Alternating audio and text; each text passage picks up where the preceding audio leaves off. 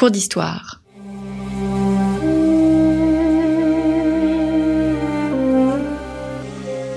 Une émission de la rédaction de Storia Voce.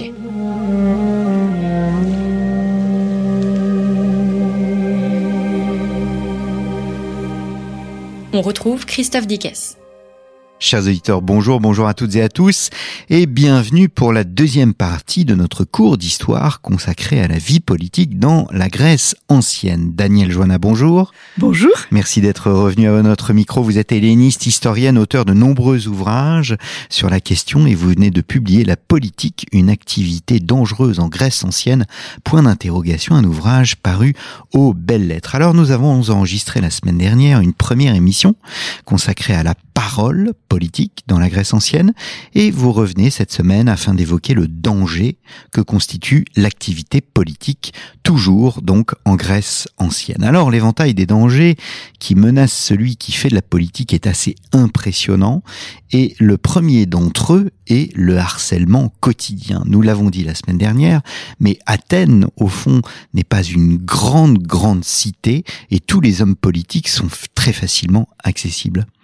Oui, bien sûr.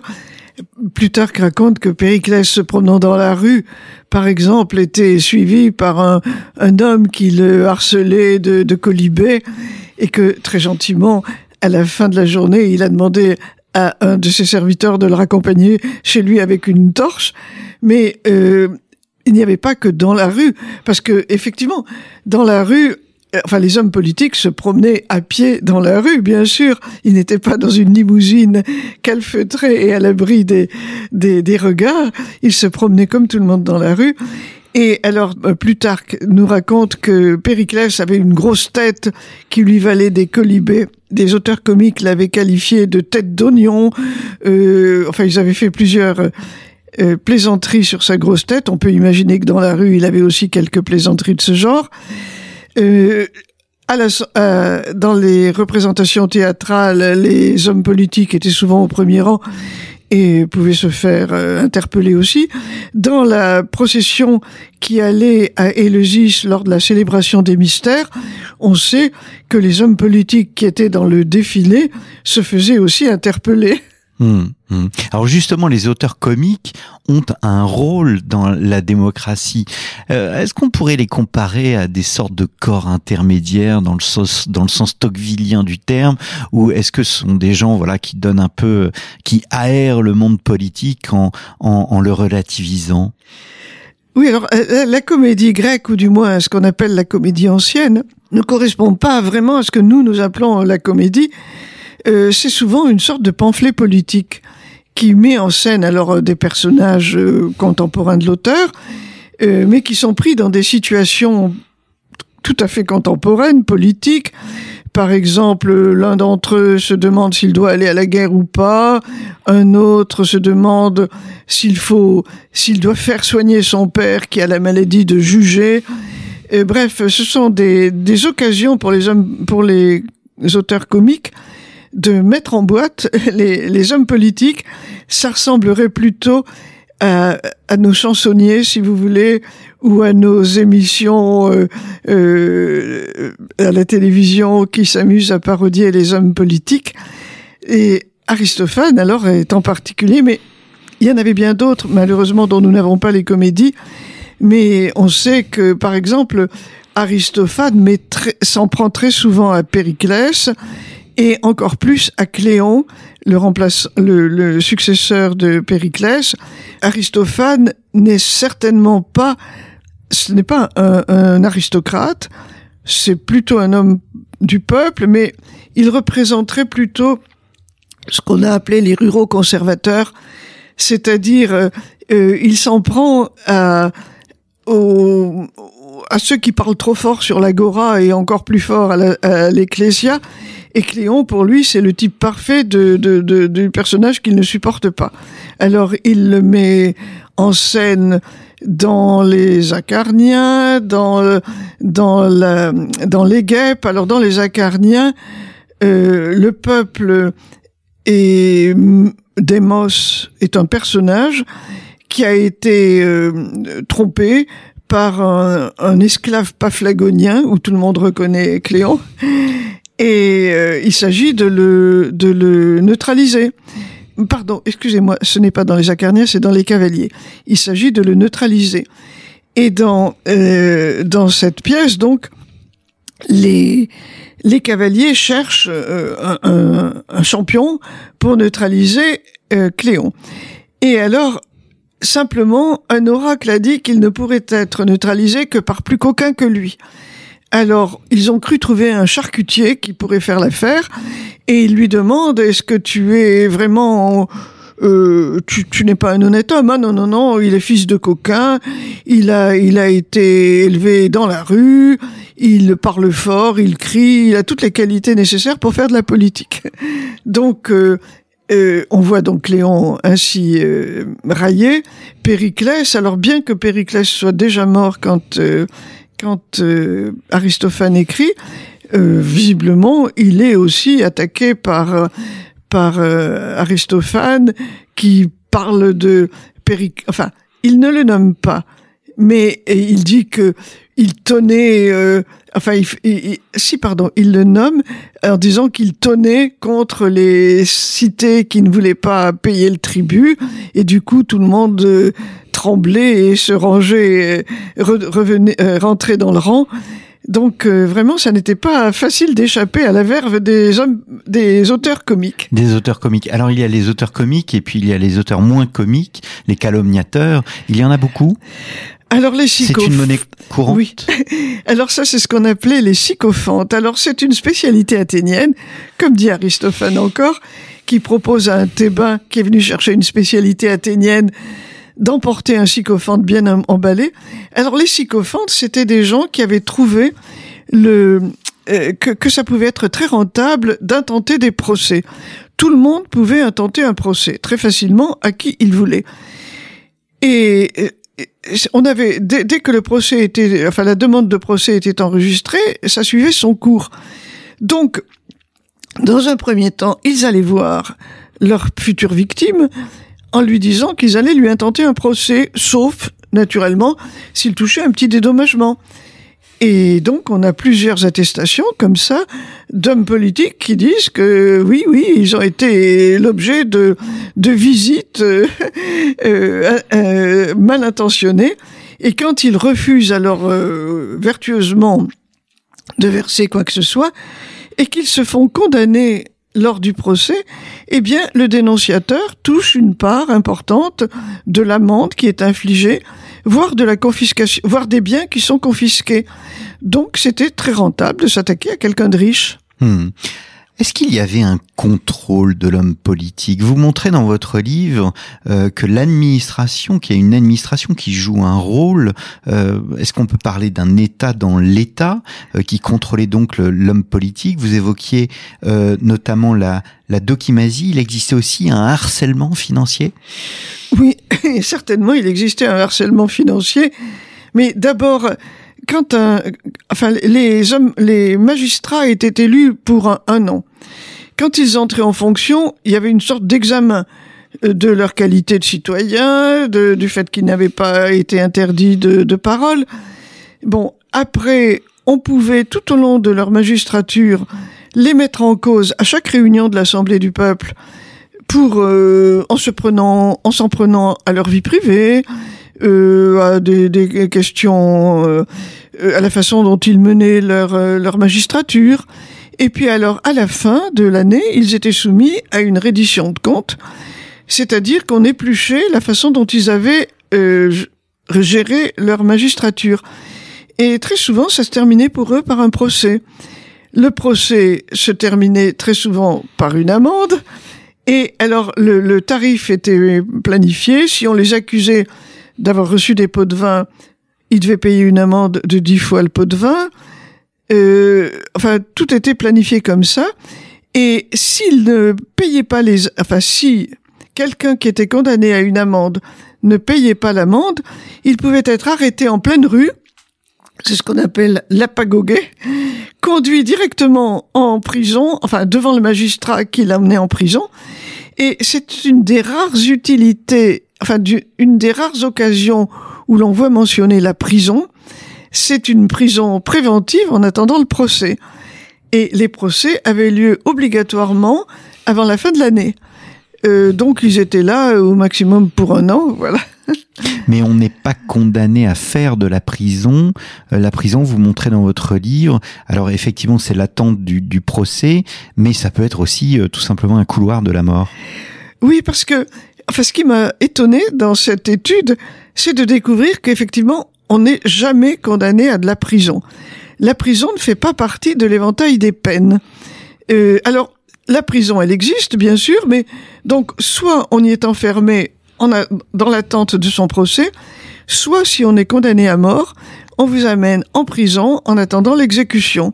Alors quelquefois l'exécution a lieu immédiatement. On a des cas de d'hommes politiques condamnés et exécutés le jour même. Quelquefois, on y reste un petit moment, comme Socrate, qui est resté en prison un certain temps parce que la trière qui emmenait la procession solennelle à Délos était partie et tant qu'elle n'était pas revenue, on n'avait pas le droit de se livrer à des exécutions. Donc lui, il a dû rester presque un mois en prison. Mais c'est très rare. On a aussi un autre exemple, ce sont les prisonniers spartiates qui avaient été faits euh, à Sphactérie lorsque euh, dans, enfin c'est un épisode connu de la guerre euh, du Péloponnèse. Euh, d'une façon tout à fait exceptionnelle, les Athéniens ont fait prisonnier des Spartiates Asphyctérie. C'était la, pratiquement la première fois que, que les Spartiates ne se faisaient pas tuer sur place. Et eux, on les a ramenés en prison. Et on ne sait pas combien de temps exactement ils y sont restés, mais enfin, ils y sont restés un certain temps. Hmm.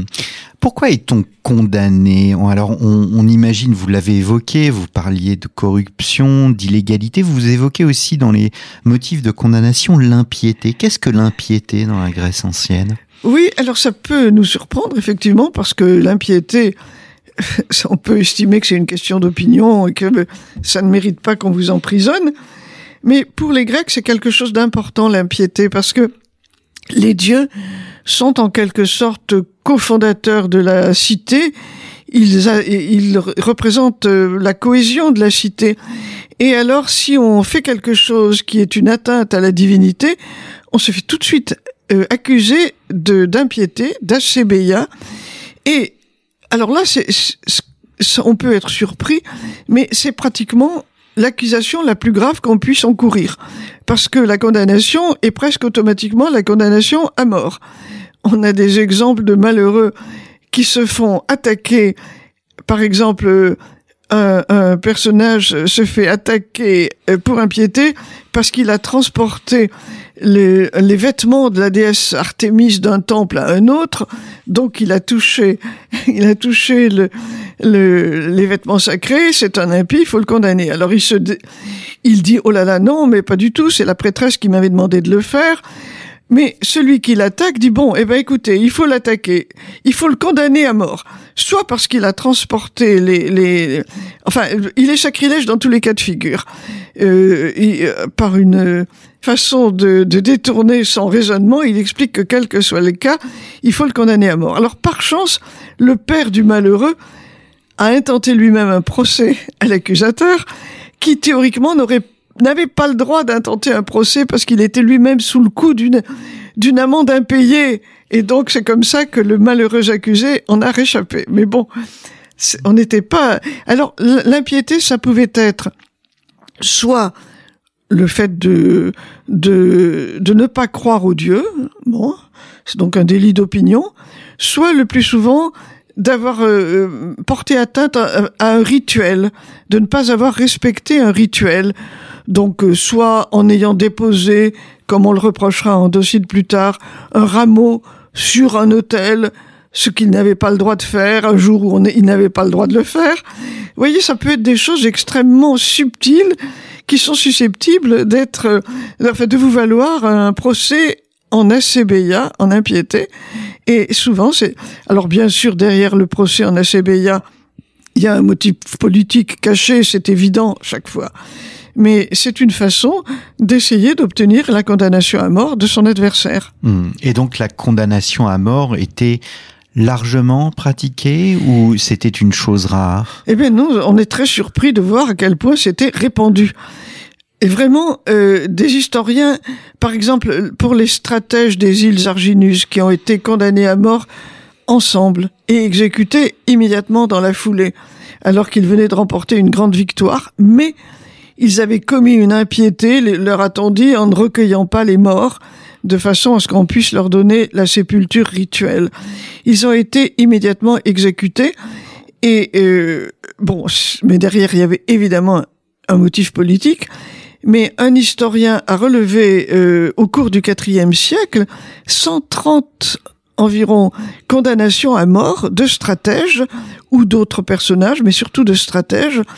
Alors évidemment, on n'est pas sûr qu'ils aient été tous exécutés, parce que, comme Alcibiade par exemple, à qui on avait demandé de revenir tout de suite lorsqu'il a été incriminé pour la profanation des mystères, les, les, les accusés, enfin ceux qui sentaient venir l'accusation, avaient la possibilité de s'exiler d'eux-mêmes et de, de ne pas se présenter. C'est ce qu'Alcibiade a fait. C'est ce qu'ont fait aussi deux stratèges sur huit des Arginus. Ils ne sont pas venus. Les six qui sont revenus, malheureusement, euh, ont tout de suite été exécutés. Alors il y avait la possibilité d'échapper par l'exil. Une fois qu'on était condamné à mort, il y avait aussi, semble-t-il, la possibilité de s'évader assez facilement.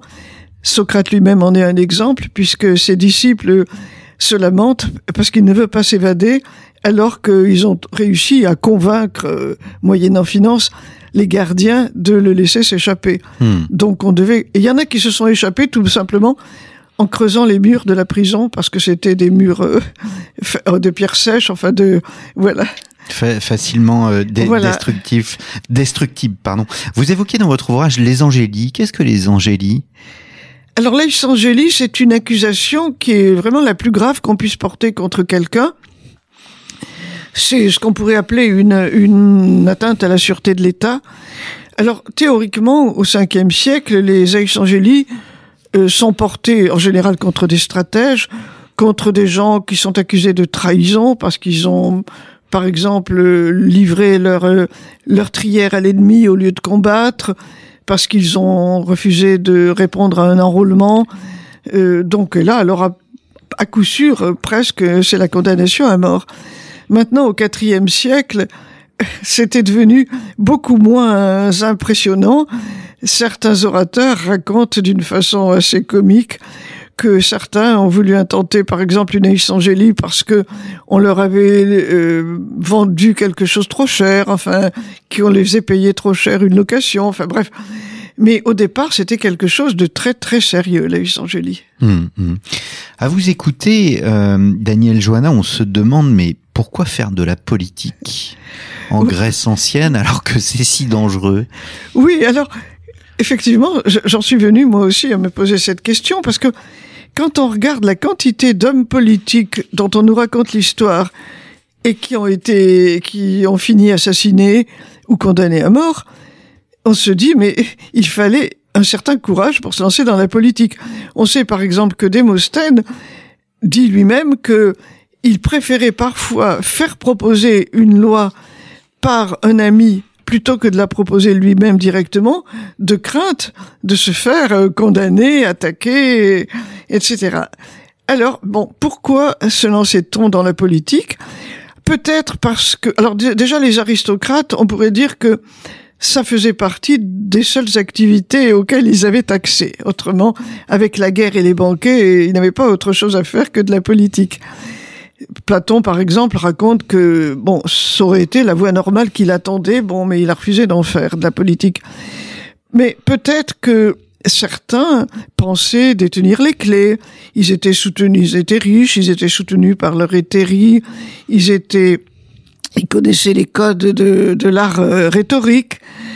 Et puis euh, certainement, il y en avait qui étaient poussés quand même par un sentiment patriotique, l'idée que la patrie était en danger et qu'il fallait la défendre.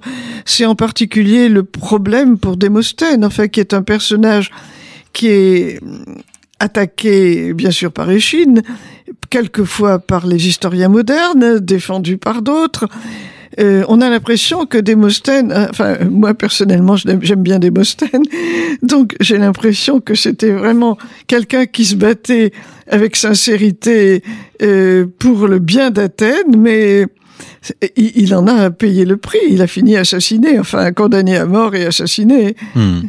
Est-ce qu'on ne souffre pas, on critique très souvent au micro de Storia Voce ce 19e siècle qui a biaisé notre vision? Est-ce que la vision en fait d'un d'une Grèce, de la Grèce ancienne idéalisée euh, du 19e siècle ne correspond pas à cette réalité? Faut-il distinguer les principes, les principes de la démocratie tels qu'ils sont expliqués, tels qu'ils sont apportés? On a évoqué l'égalité. Et d'un autre côté la réalité du quotidien. Oui, il est vrai qu'au XIXe siècle, tous les petits écoliers apprenaient l'histoire grecque, l'histoire ancienne. Et du coup, enfin une histoire grecque un peu mythifiée. Euh, et on leur parlait de Périclès, on leur parlait d'Aspasie, la campagne de Périclès, qui était euh, Chateaubriand ou euh, euh, même enfin d'autres Musset et d'autres encore disent qu'ils ont rêvé de, de de, de connaître Aspasie et Périclès. Donc il y avait une Grèce un peu mythifiée J'avoue que moi-même, quand j'étais élève, euh, je voyais la Grèce euh, un petit peu comme ça, comme un peuple de sages avec de longues toches blanches marchant d'un pas égal dans les rues d'Athènes. Et c'est quand on lit les historiens et, et les orateurs attiques, c'est-à-dire qui ont rédigé les procès, qu'on s'aperçoit que c'était pas ça du tout et que la vie quotidienne à Athènes devait être au contraire assez difficile euh, pour tout le monde finalement, pour pour les hommes politiques, pour les femmes, pour le peuple. Enfin bref, c'était une, une fermentation constante, euh, mais très attachante en même temps, c'est vrai.